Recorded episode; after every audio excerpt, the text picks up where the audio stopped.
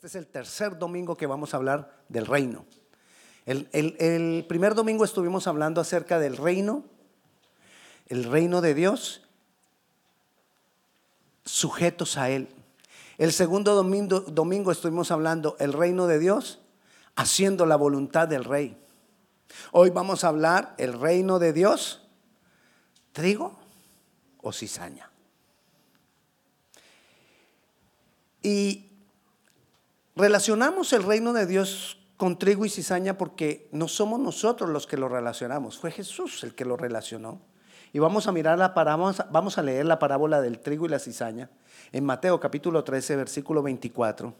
Dice que Jesús les refirió otra parábola diciendo, el reino de los cielos es semejante a un hombre que sembró buena semilla en su campo. Nosotros vamos a leer ahorita hasta el 30, pero la explicación de la parábola, el mismo Jesús la dio a partir del 36. Y en esa explicación, Él nos explica, Jesús, que, la semilla, que el campo es el mundo. Él nos dice que el campo es el mundo y también nos dice que el que siembra la buena semilla es el Hijo de Dios. Y que la buena semilla somos nosotros los hijos del reino. Y nos llama así, los hijos del reino.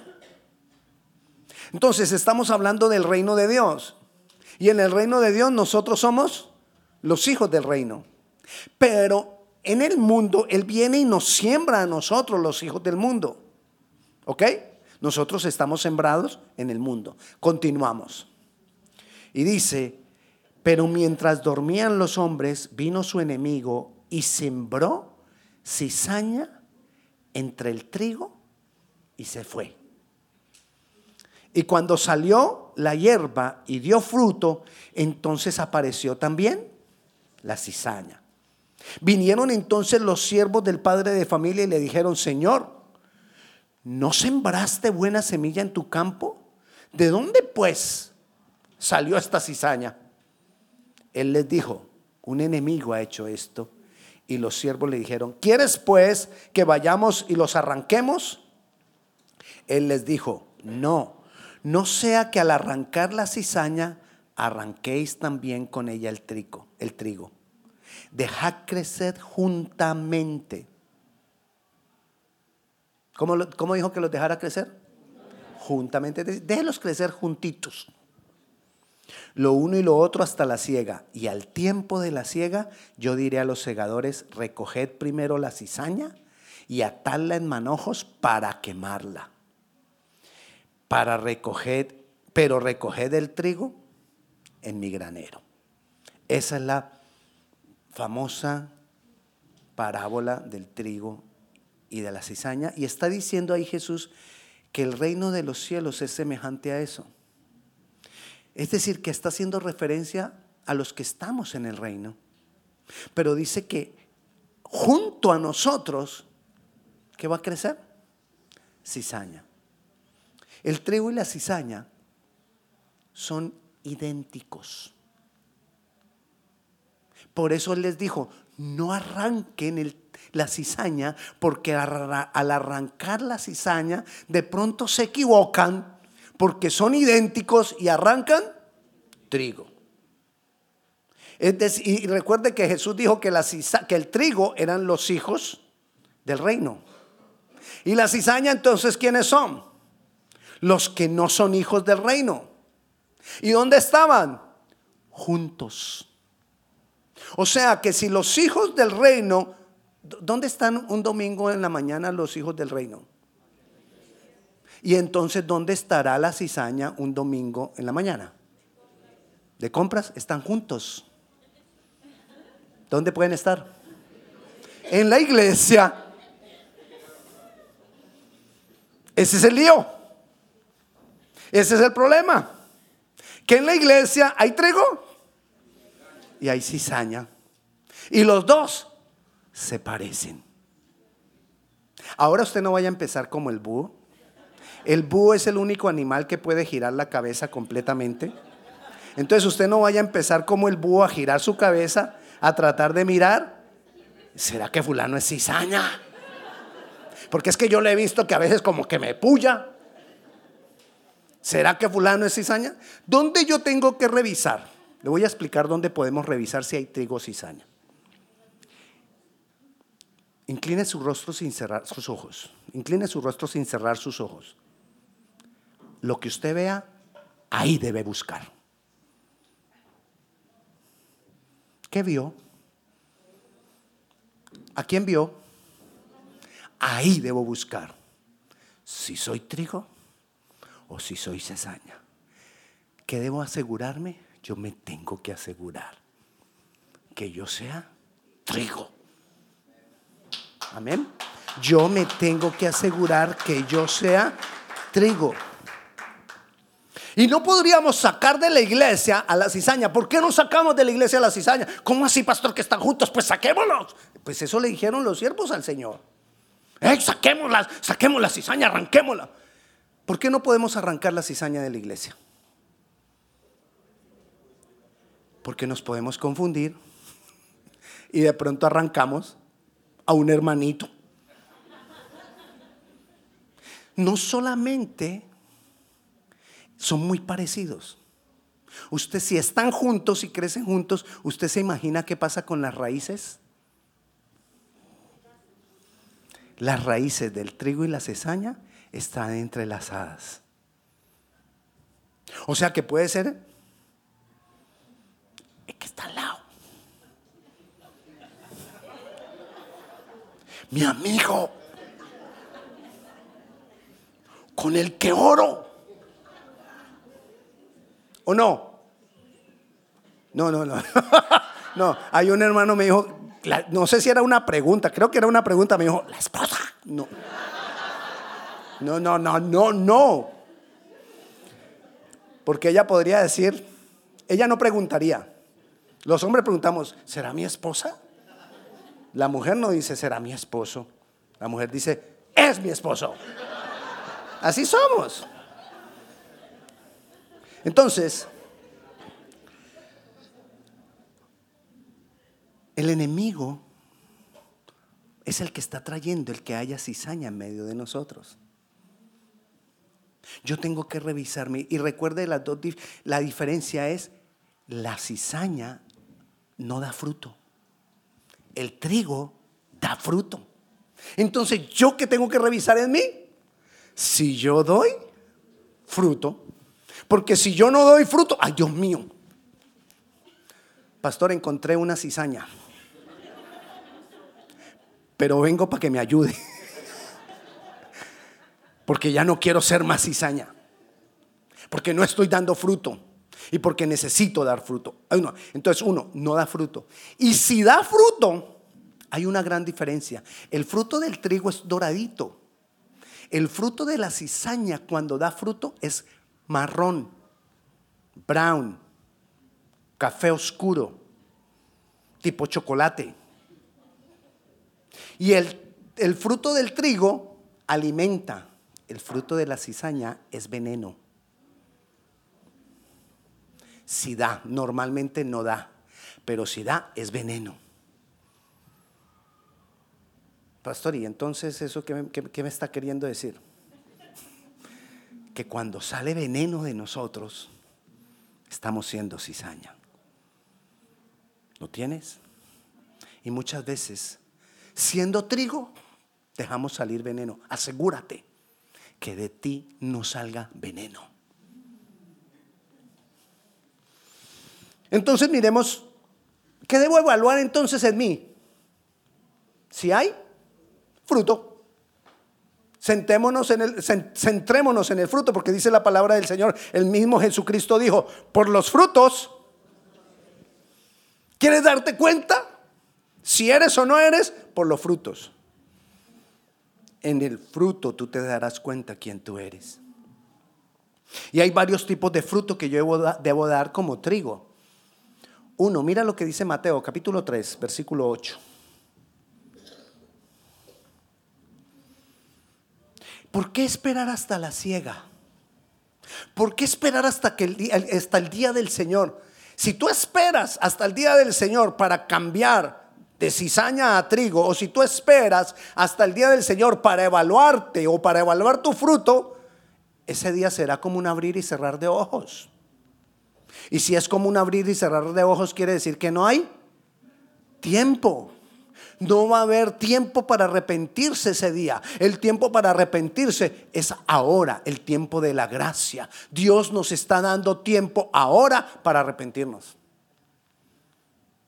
Es ahora que yo tengo que revisar. Y entonces dice Mateo capítulo 3, versículo 8.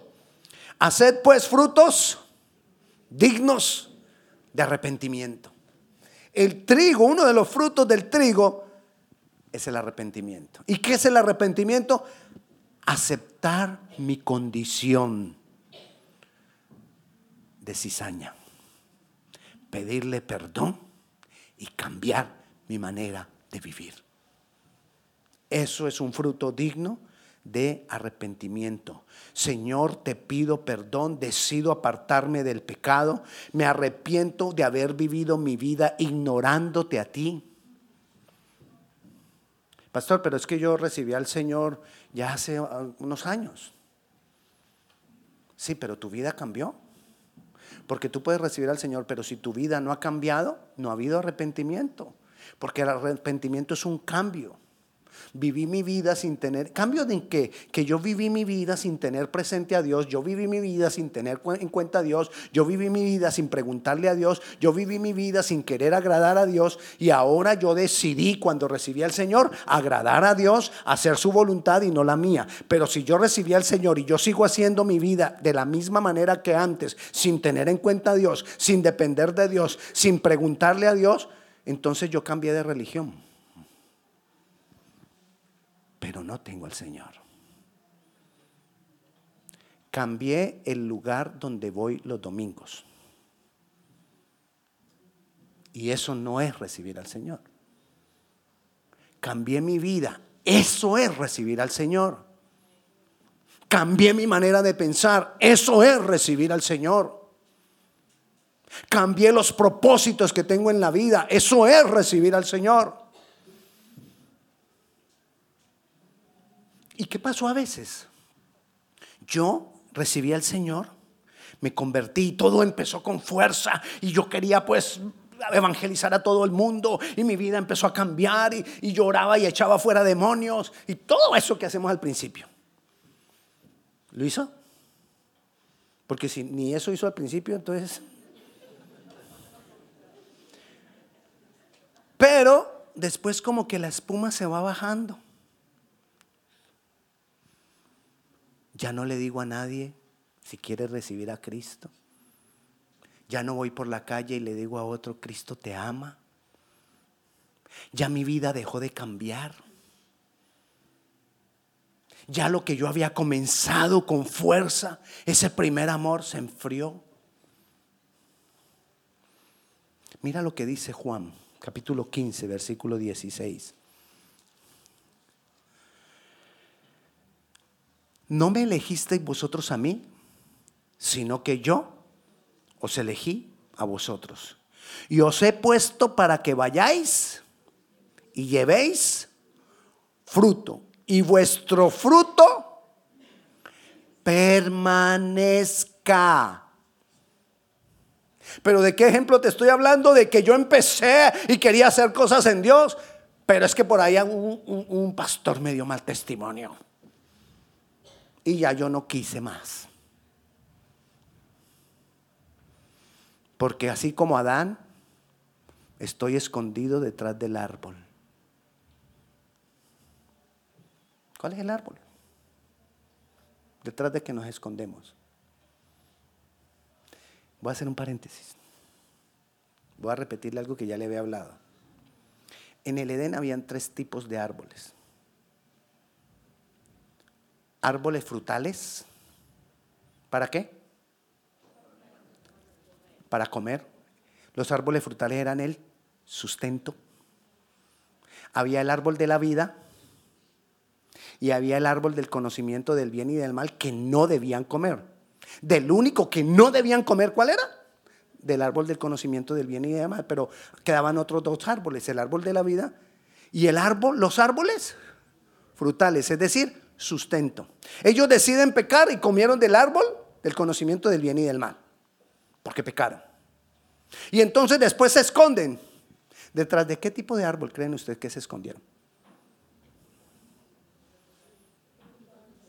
Frutales. ¿Y qué son los árboles frutales? Sustento. Hoy en día muchos andan escondidos detrás del sustento. ¿Qué es el sustento? Trabajo. No tengo tiempo para Dios. Porque estoy escondido detrás de eso. Y como no tengo tiempo para Dios, no doy fruto. Y mi fruto que en una época permanecía ya no permanece. Y lo que está diciendo el Señor es, tú no me elegiste a mí, yo te elegí a ti y te he puesto para que des fruto. ¿Qué pasó con el fruto? ¿Por qué no permanece? Separados de mí, nada podéis hacer. Y él estaba hablando del pámpano y dice que el pámpano separado de la, de la vid muere. Y muchos de nosotros hemos dejado en algún momento dejar de dar fruto. O sea que hemos empezado a morir. Y Él, ahí esperando, yo te puse para dar fruto. Yo te puse como trigo para que tu fruto permanezca, pero te estás constituyendo en cizaña porque no das fruto. Arrepentimiento, arrepentirse de vivir ignorando a Cristo en lo que hacemos, arrepentimiento de no vivir para Él, arrepentimiento de no agradarle a Él, arrepentimiento si en las pequeñas cosas del diario vivir yo le estoy dando a Él la gloria o no. Arrepentimiento si en, los primer, en, los, en las pequeñas cosas yo estoy agradándole a Él. Si en las pequeñas cosas yo le estoy preguntando al Señor, ¿esto te agrada? Si cuando yo me enojo, ¿cuántos de ustedes se enojan? Si cuando yo me enojo, yo le pregunto a Dios, Dios, o yo vengo y le digo, Dios, perdóname porque me enojé. O ya estoy tan frío que me enojo y ni le pregunto a Dios nada que me enojo y ni voy y le digo al Señor, Señor, me enojé, perdóname. No fui justo con mi esposo, no fui justo con mi esposa, no he hecho esto, no he hecho lo otro. ¿Cuántos de ustedes se olvidan de Dios varios días a la semana? Arrepentimiento, fruto de arrepentimiento es venirle y decirle, Señor, yo me olvidé de ti ayer. Estuve tan escondido detrás del árbol Estuve tan ocupado que no tuve tiempo para ti. Me arrepiento. Porque si tú no sientes eso, tu fruto no está permaneciendo. Necesitamos hacer que nuestro fruto permanezca.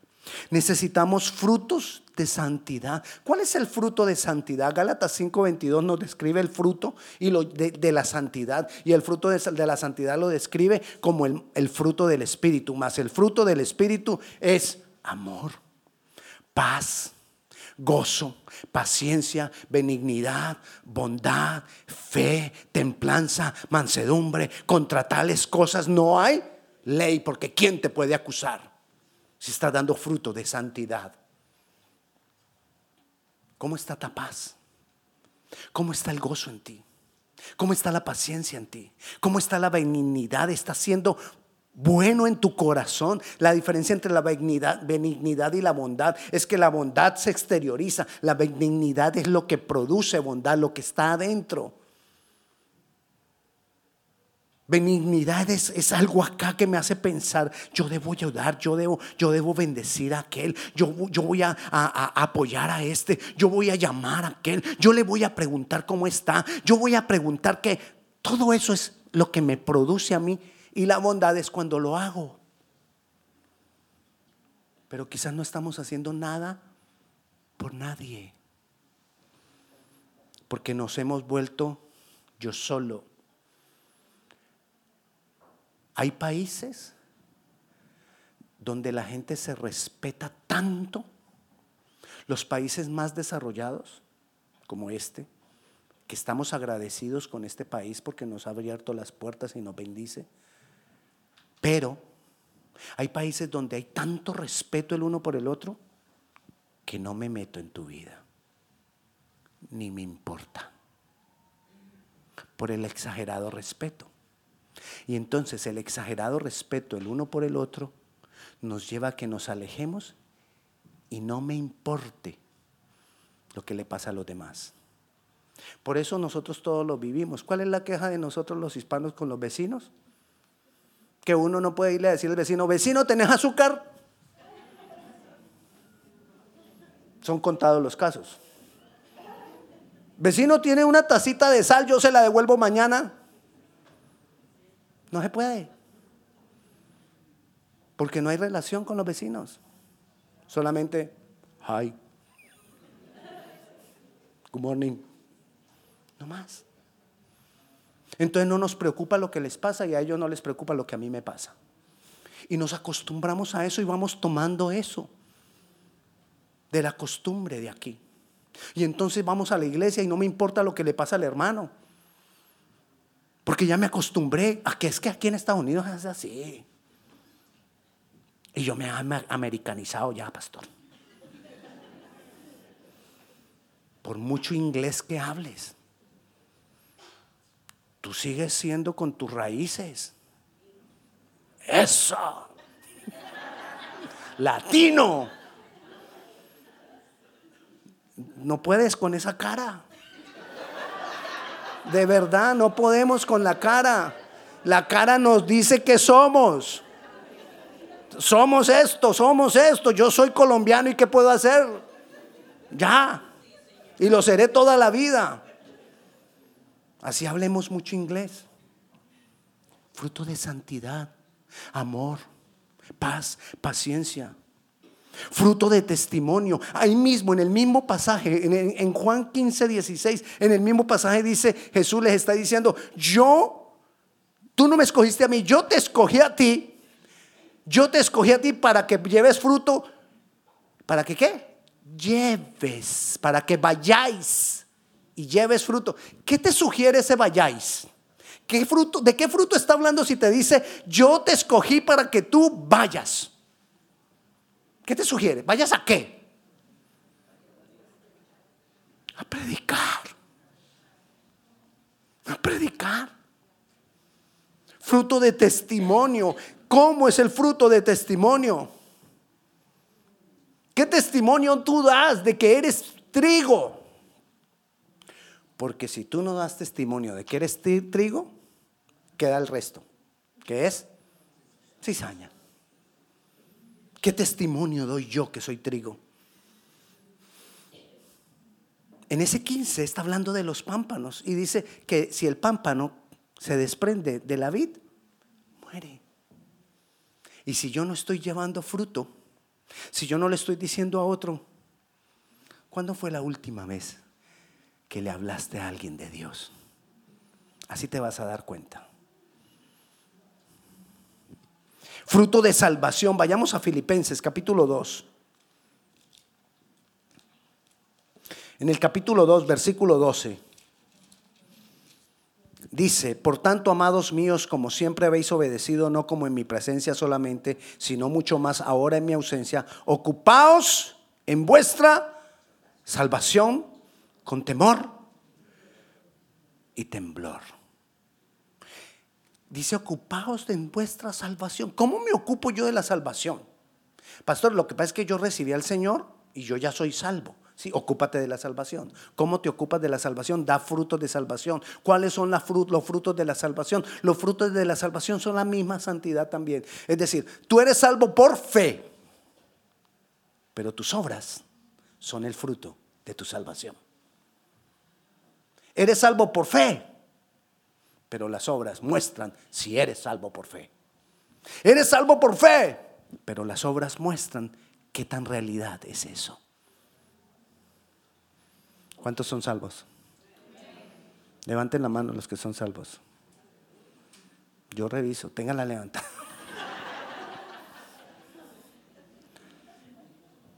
¿Y las obras? ¿Cuántos son salvos por fe? Amén, gloria a Dios. ¿Y las obras? Son el fruto de esa fe. Queremos ver tus obras, una vida transformada, una vida cambiada. Dejemos de juzgar. Dejemos de murmurar. Juzgar aún en nuestra mente. Necesitamos ser irreprensibles. Irreprensibles. ¿Qué es ser irreprensible? Que nadie tenga por qué señalarme, ni por pecado, ni por apariencia de pecado. A veces nos pueden juzgar por pecado, pero a veces puede que no hayamos pecado, pero la apariencia del pecado. Hice algo que parecía pecado y fui, fui tropiezo para otro. Y somos tropiezos con nuestras actitudes, con nuestras acciones, con nuestras reacciones, con todo lo que hacemos. Y la pregunta no es solamente si somos cizaña o trigo. Mira, ve a Mateo capítulo 25. Hay algo muy parecido al trigo y la cizaña. Y no te lo voy a decir, te lo voy a dejar que tú lo leas. Usted recuerda que en el trigo y la cizaña, en la parábola, Jesús dijo, dejad el día de la siega. Y el día de la siega, entonces, recoged la cizaña y quemadla. Y luego recoged el trigo y llevarlo a mi granero. Mira lo que dice el versículo, el capítulo 25, el versículo 31. Cuando el Hijo del Hombre venga, ese es el día de la ciega, en su gloria, y todos los santos ángeles con él, entonces se sentará en su trono de gloria. Y serán reunidas delante de él todas las naciones. Ahí estaremos nosotros.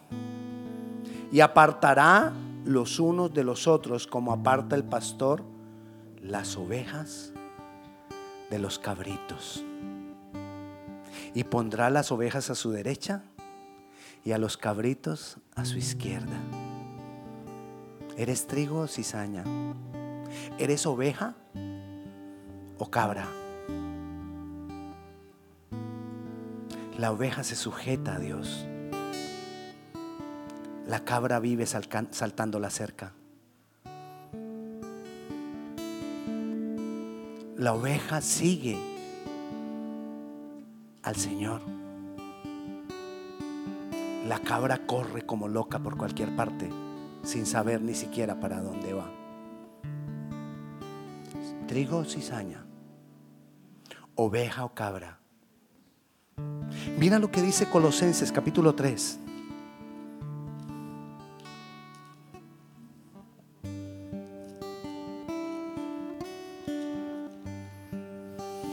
Si pues habéis resucitado con Cristo, Buscad las cosas de arriba, donde está Cristo sentado a la diestra de Dios. O sea que para dónde tienes que estar mirando? Para arriba. ¿Eres gallina o águila? La gallina mira para abajo. La gallina está buscando siempre la necesidad, el suplir de la necesidad. La gallina está buscando el maíz y la lombriz. Donde hay maíz, donde hay lombriz, donde hay una bendición, donde hay un milagro, donde Dios me puede dar, donde Dios me puede ayudar. El águila está en las cosas de arriba, no en las de la tierra. El águila tiene jurisdicción. El águila marca su terreno. El águila tiene autoridad. Y cuando le da hambre, mira dentro de su jurisdicción toma su presa y vuelve y se levanta. Muchas veces nosotros estamos detrás de la bendición como gallinas, conformándonos con el maíz, cuando Dios tiene toda su soberanía para nosotros, cuando Dios tiene toda su soberanía en los cielos para nosotros desde donde nosotros podemos tomar las bendiciones que queramos, pero donde nosotros podamos hacer la voluntad de Dios. Trigo, cizaña, oveja o cabra, gallina o águila. ¿Qué somos? Es tiempo de evaluarme antes de que llegue el día de la ciega. Es tiempo de cambiar antes de que llegue el día del Señor cuando venga en gloria. Es tiempo de evaluarme antes de. Porque Dios nos ha puesto para que llevemos fruto y para que nuestro fruto permanezca. Dios no nos estableció como animales ni como vegetales. Nacer, crecer, reproducirse y morir. No. Dios nos puso para que lleváramos fruto y fruto que permanezca. Fruto del reino. El reino de Dios es semejante al trigo y la cizaña. El reino de Dios es semejante a la oveja y la cabra. El reino de Dios es semejante al águila y la gallina. El reino de Dios es semejante a todos estos ejemplos que tenemos ahí para yo entender. Yo tengo que ser diferente. Porque yo soy un hijo del reino.